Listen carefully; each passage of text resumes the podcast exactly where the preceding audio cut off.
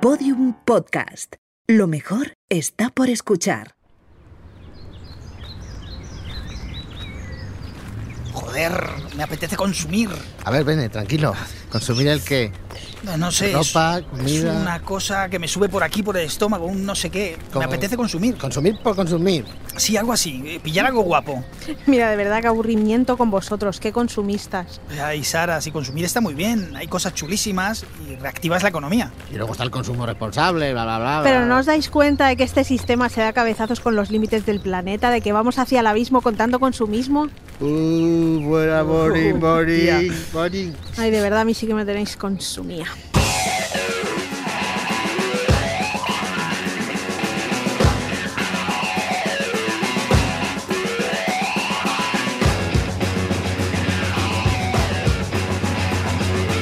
Poesía o Barbarie, un podcast del colectivo Más que Palabras, con Javier Benedicto, Sara Luque y Sergio C. Fanjul.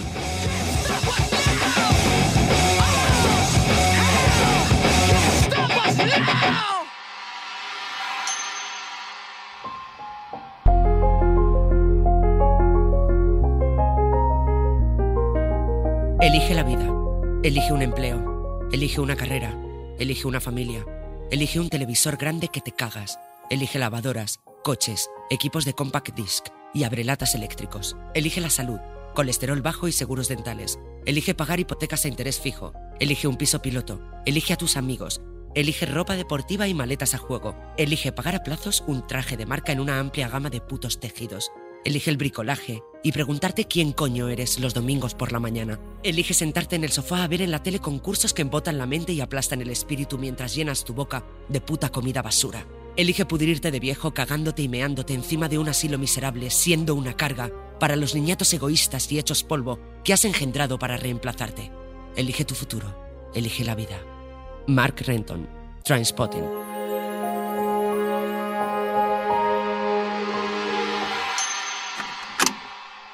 En cuanto mi pequeña peruca me dijo que quería uno de esos billetes dorados, empecé a comprar todas las chocolatinas Wonka que pude encontrar. Miles de ellas. Cientos de miles. Yo tengo un negocio de frutos secos, así que les dije a mis empleadas...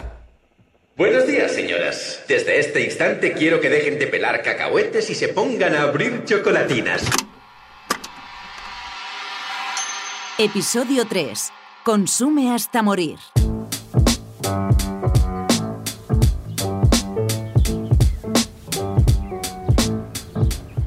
Bienvenidas y bienvenidos a Poesía o Barbarie Podcast. Un rato más hablando de cosas en este agradable parque. Lo primero que quiero decir es que ya se me ha pasado la consumitis que me ha entrado antes. No sé qué me pasaba, qué sensación tan rara. Bene, es que están jugando con nuestros cerebros. Si a mí en realidad, a ver, a mí en realidad no, no me gusta consumir.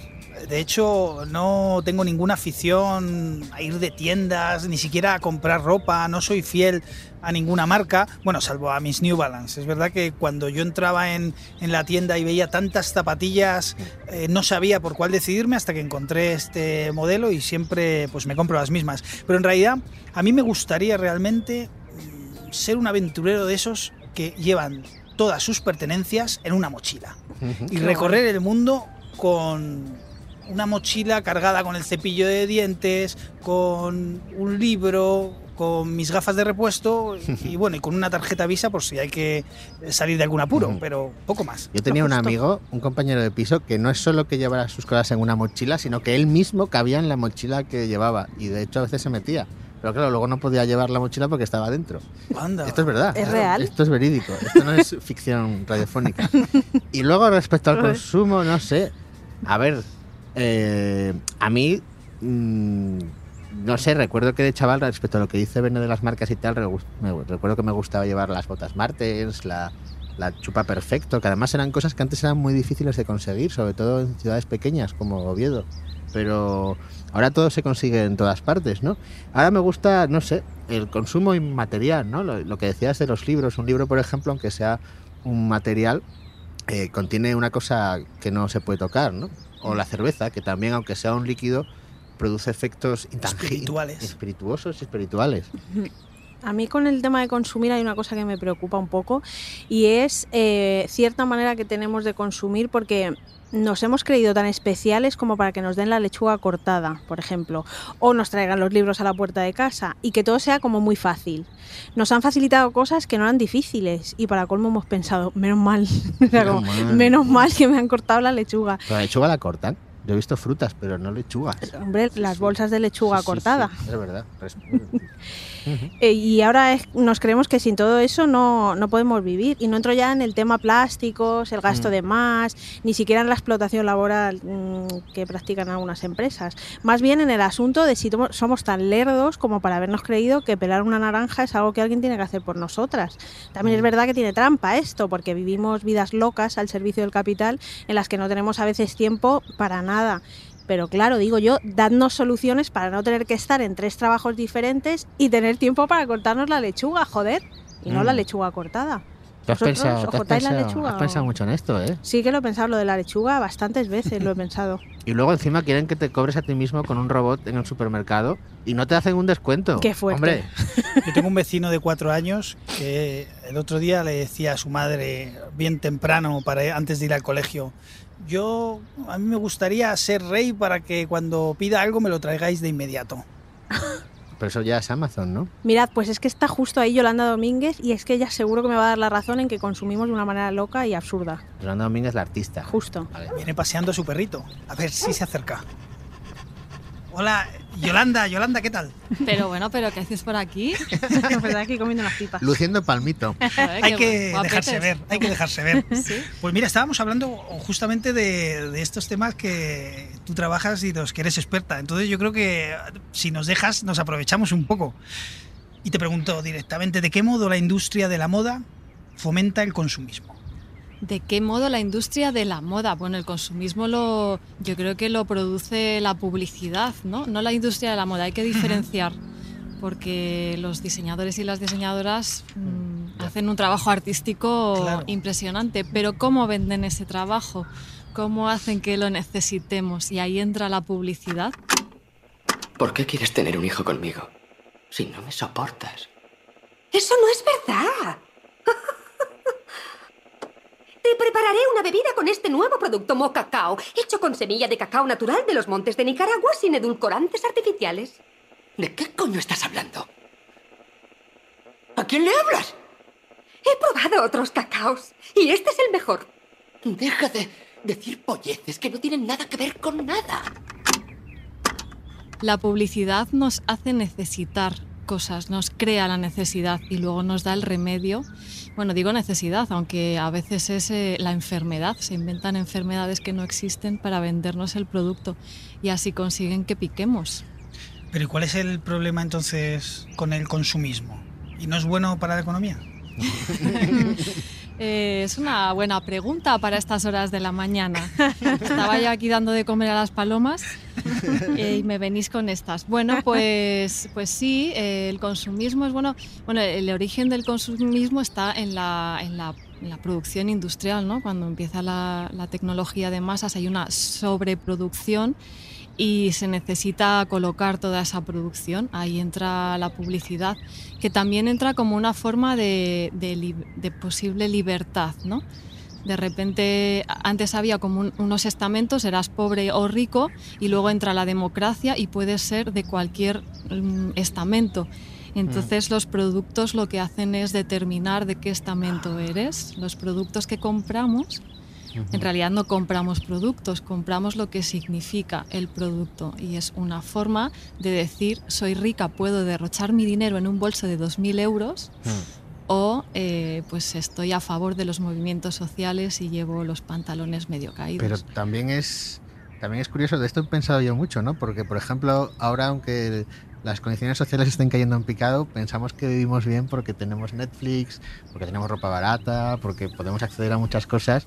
Parece que somos de una clase social más, una clase media establecida porque disponemos de cosas que nos hacen sentir así, ¿no? Como el Netflix, aunque luego los servicios públicos se vayan a la mierda, etcétera, ¿no? Sí, sí, bueno, es toda una ilusión. Esto es más falso que las cosas que se venden en el Top Panta, ¿no? Eh, es así, somos un amasijo de cosas falsas encima. Pero bueno, también es verdad que, que hay que pensar que no somos tan libres a la hora de comprar porque tenemos, eh, estamos mm, rodeados de publicidad que utiliza técnicas, bueno, el origen de la publicidad está en las estrategias bélicas. Eh, los primeros asesores publicitarios eran asesores políticos y lo mismo le decían a los políticos cómo hacer que les votaran que a las empresas hacer que compraran. El ministro de Propaganda, Goebbels, asume la tarea de movilizar toda la energía y los recursos de la nación para ese fin. Yo os pregunto, ¿queréis la guerra total? Sí. ¿Una guerra todavía más total y más radical que cualquier cosa que podamos haber imaginado? Sí. Alzaos, que estalle la tormenta. Alemania, Alemania por encima de todo, por encima de todo el mundo. Alemania, Alemania por encima de todo. Pero hoy todo esto se ha, se ha vuelto todavía muchísimo más retorcido porque eh, aplican técnicas de psicoanálisis, aplican eh, bueno, eh, técnicas, el Big Data, ¿no? Eh, Podemos Ujú. escapar a todas las persecuciones virtuales a las que estamos sometidas. Es muy difícil escapar. Y entonces o- o- o aceptas que te espíen y que usen todos esos datos para venderte productos o te quedas marginada de la sociedad. Que vosotras Hay que aceptar, hay que aceptar. es ¿Qué verdad. preferiríais? A ver. Pues bueno, Sergio, tú no puedes. antes tú estás dentro. Así que con eso. Sara sí que Sí, podría vivir al margen, eh, viajando todo el día. Puede que sí. ¿Cómo se fabrica, Yolanda, la ropa que utilizamos? ¿Cómo se fabrica? Pues se fabrica, hemos visto que en condiciones infrahumanas, ¿no? Cualquier camiseta que cueste 5 euros, por muy eslogan feminista que lleve, Ya. mm, no tiene nada de ético ni de comprometido. Nos venden un poquito la moto, ¿no? Con esto de los movimientos sociales, que parece como que la industria cambia porque nos, nos ponen un spot de repente con diversidad o con una persona negra y nos creemos que ya está todo está hecho. hecho. Nos dan como la excusa perfecta para decir, ya está, ya, ya no tengo yo que hacer nada por el mundo. Pero no, no, una camiseta de 5 euros... Ujú. Oye, y por hablar un poco de, de tu obra, eh, bueno, que hace poco hemos visto que en Soria has hecho una cosa muy que ha salido en todos los medios, ¿no? De crítica a la publicidad, pero también otras obras como Poses, Fashion Victims, Total Correction son los títulos.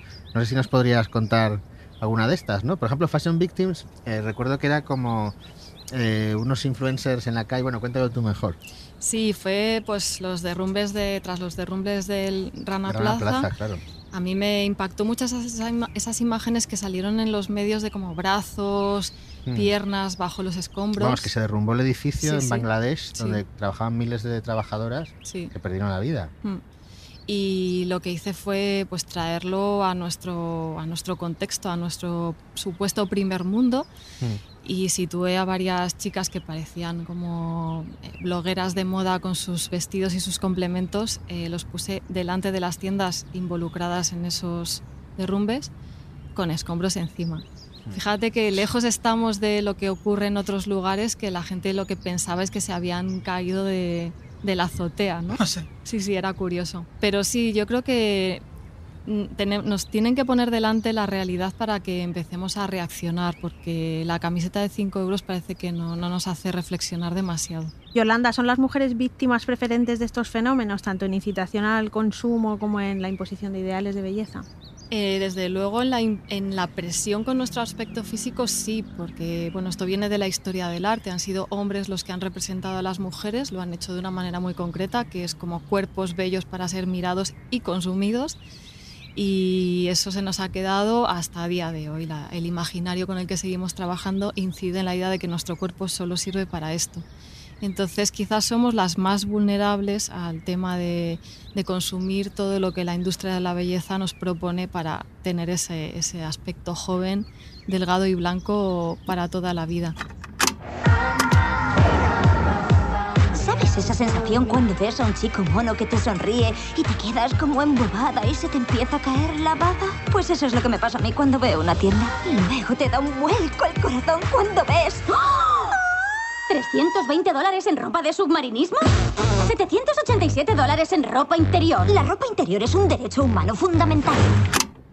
Es, es tremendo pensar que la publicidad juega con nuestra vulnerabilidad, con nuestro miedo. A mí me gustaría tenemos que consumir productos, ¿no? Igual no tantos como los que consumimos, pero me gustaría apoyar a marcas que me hicieran sentir bien, no que me hicieran sentir mal. Oye, las marcas a las que les das cera, ¿qué trato tienen contigo? ¿Te escriben DMs? No me escriben poemas de amor, ¿no? La verdad es que no.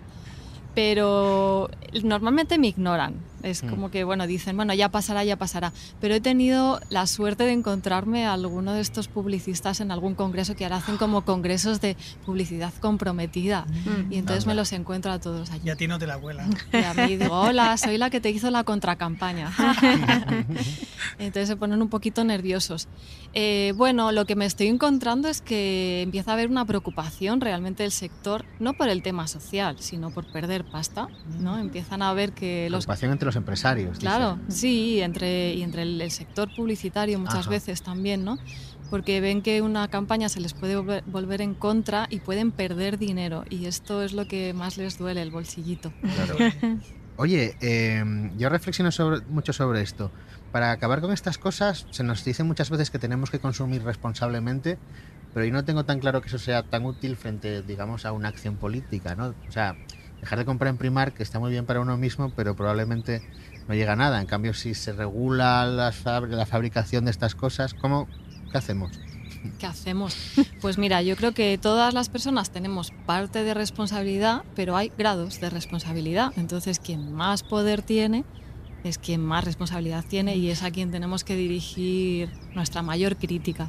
Sí que es cierto que, bueno, en lo que podamos cada uno desde nuestro bolsillo o desde nuestra cesta de la compra, que es una decisión política también, pues también debemos hacerlo, ¿no? Aunque sea menos responsabilidad, es un poquito de responsabilidad. Así que consumir productos, bueno, pues Mm. yo intento, por ejemplo, determinadas marcas no consumo jamás, pues eh, Zara, Mango, todas estas, pues porque no me gusta cómo fabrican, no me gusta cómo hacen su publicidad, ni siquiera me gusta cómo tratan muchas veces a sus empleadas. Entonces creo que una postura comprometida, desde luego, empieza por la propia empresa. Comprometida ciudadana y comprometida artista. ¿Cuál es el objetivo del arte comprometido o político? Pues eh, yo no sé el de otro- otras compañeras, el mío es sacudir y cortar cabezas. Bien. Claro, que eso luego tiene un feedback, ¿eh? no os penséis que yo me voy de rositas. Claro. Claro, claro. No, porque a veces también hay controversia, ¿no? Sobre el arte político. Bueno, sobre todo, no en tu caso, pero cuando vemos, a ver qué opinas de esto. Cuando vemos, por ejemplo, Narco, que hay, que ya el ¿A arte, que hay arte político, narco? claro, o sea, que ya el arte político ya es un estilo de arte más que algo Ya. real, ¿no? Entonces Ya. se negocia con eso y. Y eh, lo compra un rico y lo pone en su mesa y dice qué, qué comprometido soy. Exacto, eso, a eso iba yo. Entonces, ¿cuál es el arte verdaderamente comprometido que sirve para algo, si es que sirve? ¿Y dónde está? Pues bueno, esto es como el consumo, esto es como el, compromiso de cada persona. Eh, nadie somos comprometidos 100%, nadie lo hacemos todo 100%. Entonces, bueno, ahí hay artistas que se supone que critican al capitalismo, pero luego venden su obra en arco. Bueno, pues oye, cada uno que decida hasta dónde quiere arriesgarse, ¿no? Yo creo que hay que, si vas contra el sistema, no puedes alimentar al sistema. Pero Mm. bueno, tampoco es fácil hacerlo, he de decir, ¿eh? que tampoco quiero desdeñar el trabajo de nadie, pero bueno, hay que arriesgar un poquito más. Y nos has dicho que cuidas tu, tu cesta de, de consumo, pero eh, ¿te sientes expuesta a las tentaciones del sistema o ya tienes la cosa dominada? No, no, yo, vamos, yo, a mí el ojo se me va para un lado cada vez que paso por los escaparates, como cualquier ser humano. Yo no soy tampoco ejemplo de nada. Eh, pues sí, yo sufro pues, la presión del aspecto físico, por supuesto. Si yo creo para autocriticarme, esto no os penséis que es un yo lo hago bien y todo esto. No, no, yo soy la primera que, por supuesto, vivo en esta sociedad y no estoy al margen de ella y, y- y- y me crea también necesidades que no, no son tal. Pero bueno, para eso hago lo que hago, para intentar no dejarme llevar demasiado y pensar un poquito. Jo, gracias Yolanda por haberte parado. ¿No te hemos dado miedo? ¿No pensabas que te íbamos a sacar la navaja? Al principio, como venís con estos trajes super fashion, he dicho que hacen estos en el parque hoy. Claro. Pero bueno, nada, todo bien. Pues nada, te dejamos seguir dando de comer a las palomas. Muchas gracias Yolanda. Gracias, Yolanda. Gracias, Gracias. besitos.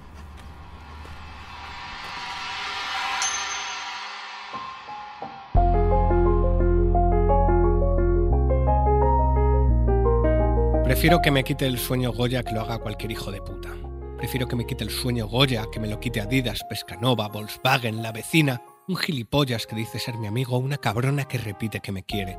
Si no puedo dormir una noche, joder, al menos que sea por un cuadro de Goya y no por un coche que no puedo comprar ni por una lata de albóndigas que me zampé fría y me sentó fatal, ni por haber llegado otra vez tarde a las rebajas a pillar lo más barato de lo peor, que era para lo que nos alcanzaba el dinero. Prefiero que me quite el sueño Goya a que lo haga cualquier hijo de puta. Rodrigo García.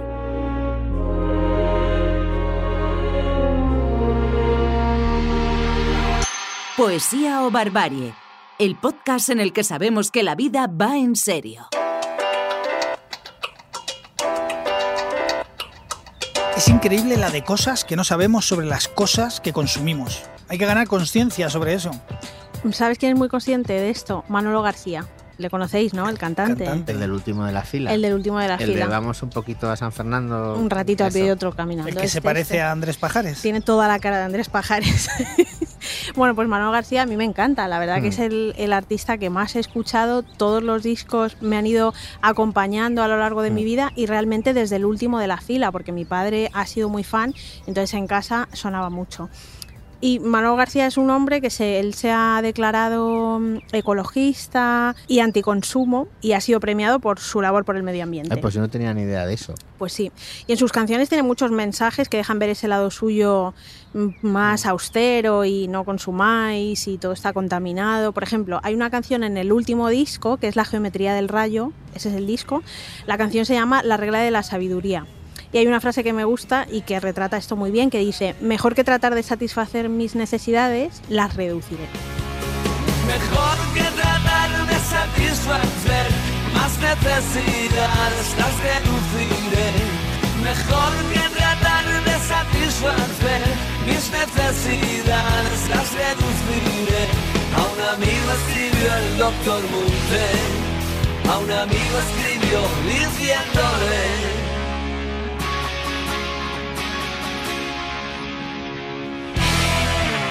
Pues mira, yo quería hablaros de un libro de Iñaki Domínguez que se llama Sociología del Moderneo, que publica la editorial Melusina y que habla mucho de...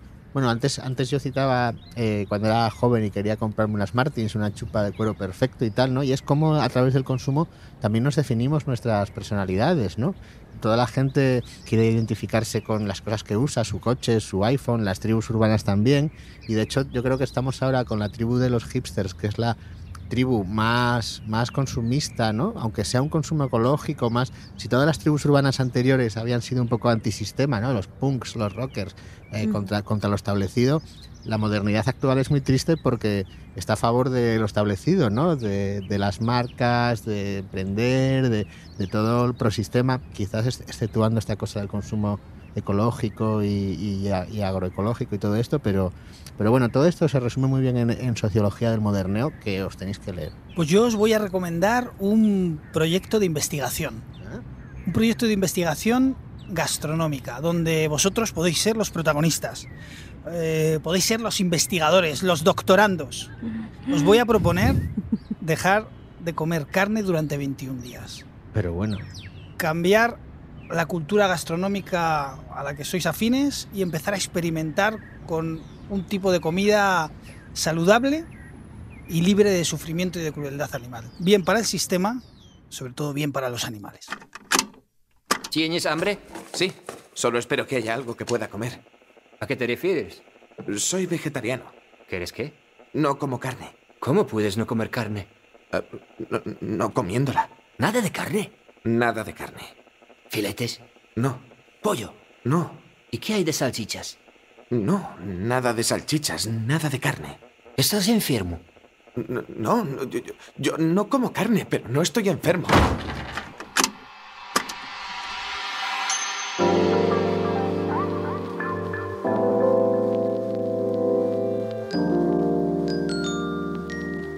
Gente que sabe cosas. Hoy, Brenda Chávez, periodista especializada en sostenibilidad y cultura. Autora de Al borde de un ataque de compras. Publica Debate. El consumo exacerbado es un problema porque estamos consumiendo 1,7 tierras en recursos terrestres al año. Es decir, estamos consumiendo y produciendo por encima de la capacidad del planeta para renovarse y los expertos nos dicen que en 2030 serán dos tierras y en 2050 serán tres tierras. El gasto anual en marketing es de 400.000 millones de euros. Esto es más que el presupuesto de la ONU o el presupuesto de cualquier país eh, para justicia, educación o sanidad. Todo ese dinero está diseminado en nuestro entorno para incitarnos a consumir. Y bueno, lo que hay que hacer es consciente de todo eso para desmontar ese tipo de lógicas de mercado y ese consumo crítico emocional y muchas veces compulsivo para consumir de una forma más consciente, más coherente y sobre todo respetando los límites biofísicos del planeta y no generando impactos sociales eh, en otras personas o en otras especies. Tenemos eh, completamente interiorizado que una persona cargada de bolsas de grandes marcas es la viva imagen de la felicidad y así nos lo muestra el cine, las series, las revistas, la televisión, los bloggers y es una visión eh, reforzadas de esferas educativas, académicas, económicas y políticas, ¿no? Con esa creencia parece inapelable de que el consumo es bueno para la economía, genera riqueza y desarrollo. Y bueno, no todo el consumo.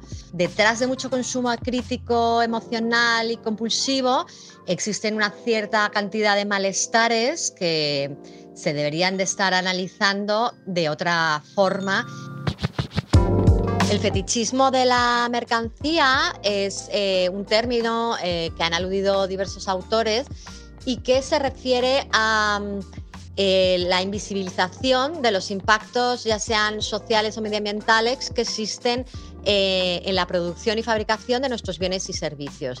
Es decir, simplemente sabemos ese universo de marketing aspiracional que nos venden las grandes marcas, pero que muchas veces dista mucho de ser la realidad productiva eh, de cómo se están fabricando esos productos, ya sea ropa, ya sean ordenadores, ya sean coches. Ese marketing ¿no? y esa, eh, esa cortina de humo en comunicación, en publicidad y todos esos reclamos y esos claims que se vierten, eh, pues bueno, generan ese efecto de, fetichización o fetichismo de la mercancía. En general, eh, se suele hacer responsables a los consumidores y las consumidoras de, la situación de emergencia climática que vivimos y del cambio climático. Y esto es eh, completamente injusto porque nuestro modelo económico y cómo se están produciendo nuestros bienes y servicios tiene mucho que ver con, los impactos que estamos viendo sociales y medioambientales. Pensemos que cuanto más rico es un país, más consumen sus habitantes y cuanto más lo hacen, mayor es la huella eh, ecológica que dejan en, en el planeta. Entre el 60 y el 80% de esa huella proviene del consumo de los hogares. Y si cambiar eh, nuestros hábitos tiene un efecto drástico, también hay que pensar que el 80% de ese dato que he dado, de esos impactos, no son directamente atribuibles a los consumidores, sino que son secundarios, es decir, derivan de las diferentes industrias que fabrican nuestros bienes y servicios, es decir, de los sistemas productivos que lo crean. Nos suelen decir que la economía se va a ir a pique si comenzamos a consumir eh, sosteniblemente. Y bueno, sí que durante la pandemia hemos visto eh, una desaceleración abrupta que ha generado un montón de impactos sociales y medioambientales. Pero bueno, si nosotros hoy como consumidores y consumidoras nos ponemos a consumir sosteniblemente, la economía eh, desde luego no se va a ir a pique. Hay economistas como Antón Costas, catedrático de Economía Aplicada, profesional en el Departamento de Política Económica y Estructura Económica Mundial de la Universidad de Barcelona y expresidente del Círculo de Economía, que, dice que respecto del impacto en la economía real ¿no? de, un consumo responsable, eh, hay alguna evidencia en países democráticos como Dinamarca que muestran que es posible reducir el uso de inputs con más impacto medioambiental en los procesos productivos sin afectar al nivel general de actividad económica, es decir, al PIB. La pandemia ha sido también muy reveladora, sobre todo durante el confinamiento, enseñándonos que podemos vivir con menos, que podemos vivir con, lo necesario para comer y muy pocas cosas de, higiene y que muchas cosas eh, pues bueno, son superfluas y, completamente consumos completamente inducidos.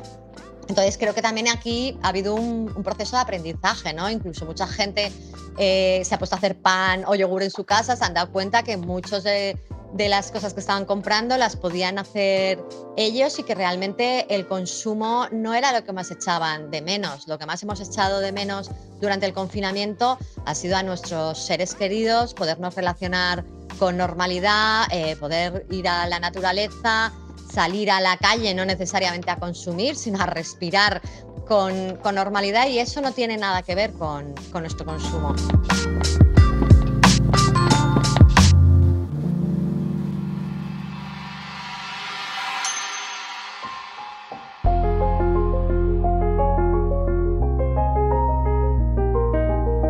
Con la insoportable sensación de haberme convertido en una suerte de desertor, de renegado, volvemos a casa a la hora de comer con el discutible consuelo de que al final solo hemos paseado, que era de lo que se trataba, de que a fin de cuentas no hemos sucumbido a los cantos de sirena del neoliberalismo consumista y comercial en festivo, de que quizá no nos hemos traicionado del todo. Juan Carlos Sierra, Ciclotímicos.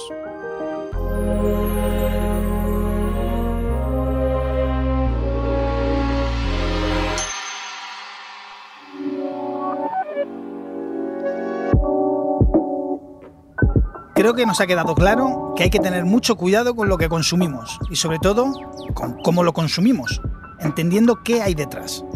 A ver, eh, chicos, si tuvierais que quedaros con un artefacto de consumo, ¿con cuál os quedaríais?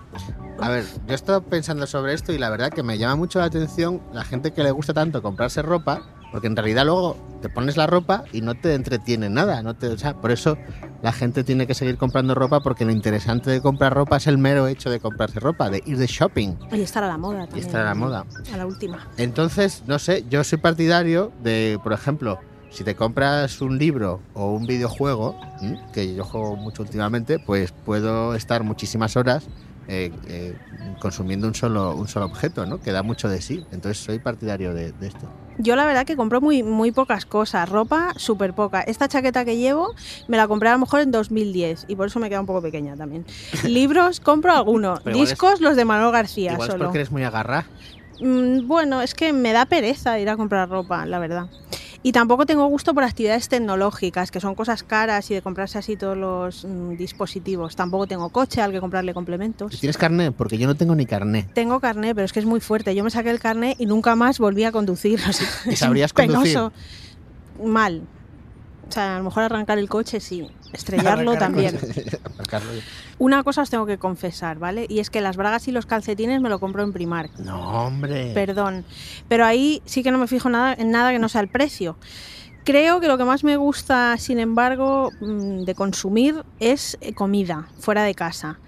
Que no tienen que ser restaurantes caros ni nada de eso, ¿eh? que no es que tenga como ese capricho. Yo me como un ramen, por ejemplo, y soy muy feliz. Además me lo como aunque no tenga hambre. Ahí me sale a mí la, la consumista gocha. Porque yo pido el ramen y una ración de pollo frito al estilo japonés que he hecho dentro de la sopa. Yo siempre le digo al camarero, le pido las dos cosas y le digo, pero tráemelo junto, que no es entrante No es el pollo.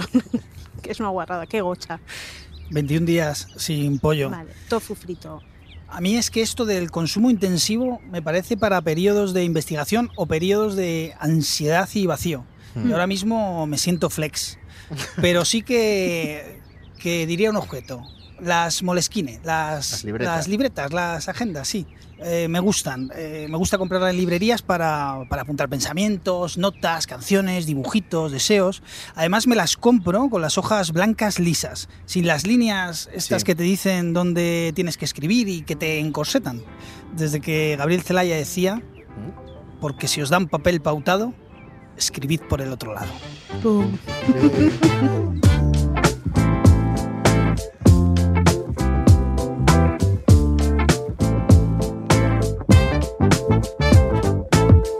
Barbarie, un podcast del colectivo Más que Palabras, con Javier Benedicto, Sara Luque y Sergio C. Fanjul. Edición, Jimena Marcos. Diseño y realización sonora, Elizabeth Boa.